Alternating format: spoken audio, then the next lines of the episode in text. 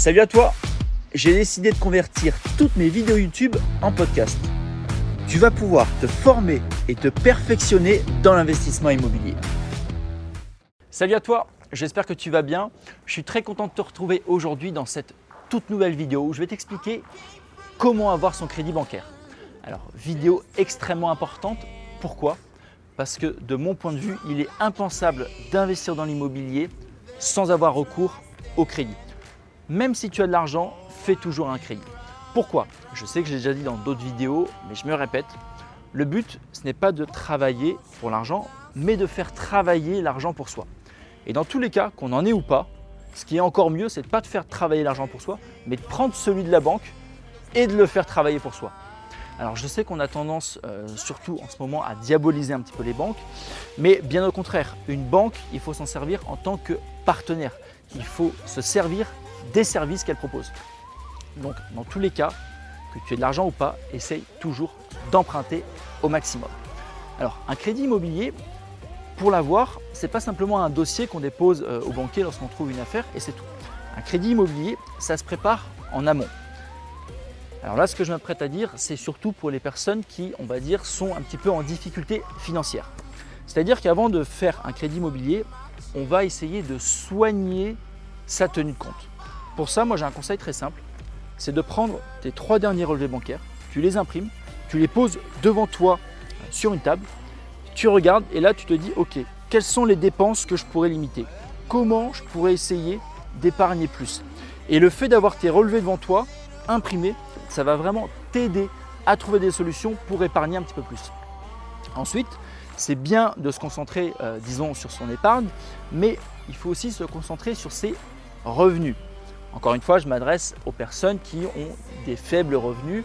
Euh, à ce moment-là, bah, essayez de trouver des solutions alternatives pour augmenter vos revenus. Peut-être essayer de travailler un petit peu plus le week-end, euh, essayer de monétiser, que ce soit des compétences physiques ou des compétences euh, digitales.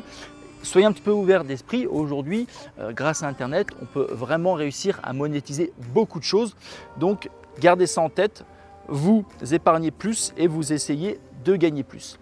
Une fois que vous avez réussi à avoir un petit peu d'épargne et surtout à avoir une bonne tenue de compte, un crédit immobilier, c'est quoi? Un crédit, pour moi, c'est une vente. C'est-à-dire que vous allez vendre votre projet à un banquier. Et pour une vente, qu'est-ce qu'il faut? Il faut premièrement être un bon vendeur, vous.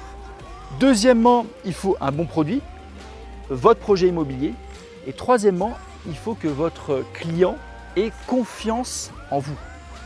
Donc il faut que votre banquier ait confiance en vous. Donc votre banquier, si vous lui présentez, disons, euh, des beaux revenus, enfin disons des beaux relevés de compte, il aura confiance en vous.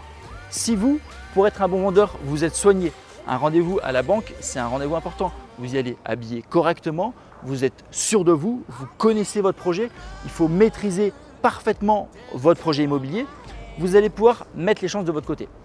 Au-delà de ça, moi ce que je conseille fortement pour tous les projets immobiliers, c'est en première page de votre dossier euh, immobilier, présenter votre projet en, une page.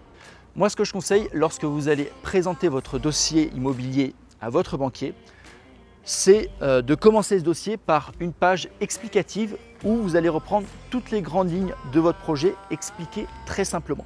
C'est-à-dire adresse du bien, prix d'achat, prix de notaire, travaux estimés, prix de revente estimé, marge estimée si c'est pour un investissement locatif, prix de loyer estimé, rentabilité. Vraiment, vous lui faites une feuille très simple, bien écrite, où vous allez reprendre tous les éléments du dossier. Par la suite, ce qu'il faudra rajouter dans le dossier, c'est toutes les preuves de cette fiche descriptive. C'est-à-dire que je vous ai dit, il fallait montant des travaux estimés. À côté de ça, vous avez un devis travaux. Prix de vente estimé. À côté de ça, vous avez une, voire deux fiches d'avis de valeur que vous ont fait des agences concernant le prix de vente de votre bien. Vraiment une fiche descriptive avec toutes les explications euh, de votre dossier, ça va permettre au banquier de quoi? Ça va permettre au banquier d'avoir tout de suite un visuel sur votre projet immobilier et de prendre sa décision rapidement. Dans cette vidéo, je ne vais pas vous détailler euh, exactement tous les, documents qu'un banquier vous demande, c'est-à-dire trois derniers relevés, avis d'imposition, tout ça. Ça, c'est les documents classiques qui sont euh, liés à votre situation financière.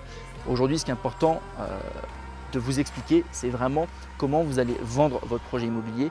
Et pour ça, faites une fiche descriptive avec tout le projet immobilier dès le début. Présentez un dossier complet, connaissez votre dossier bancaire et vous verrez que euh, dans la majorité des cas, vous aurez un oui lorsque vous allez faire votre demande. Alors bien évidemment, il faut rester dans sa capacité d'emprunt. Dans cette vidéo, je ne vais pas vous détailler euh, exactement tous les, documents qu'un banquier vous demande, c'est-à-dire trois derniers relevés, avis d'imposition, tout ça. Ça, c'est les documents classiques qui sont euh, liés à votre situation financière. Aujourd'hui, ce qui est important de vous expliquer, c'est vraiment comment vous allez vendre votre projet immobilier. Et pour ça, faites une fiche descriptive avec tout le projet immobilier dès le début.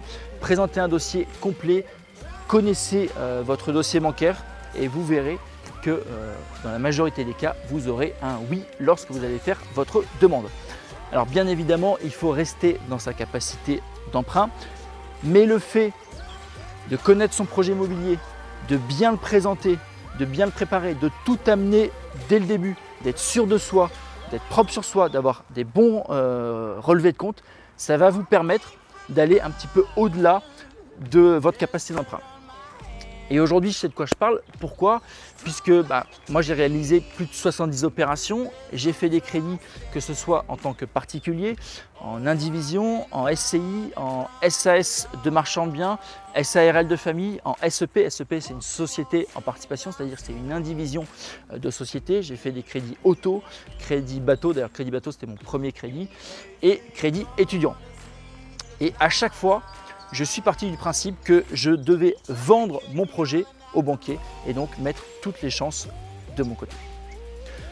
Voilà, donc j'espère que cette vidéo t'a plu, j'espère que ça va t'aider à avoir toi aussi euh, ton crédit bancaire pour tes futures opérations. Dans les précédentes vidéos d'ailleurs, si tu es intéressé par l'immobilier, notamment le marchand de biens, je t'explique comment avoir son crédit lorsque tu as ta société de marchand de biens. En attendant, eh bien, je te souhaite une excellente journée et je te retrouve la semaine prochaine pour une nouvelle vidéo.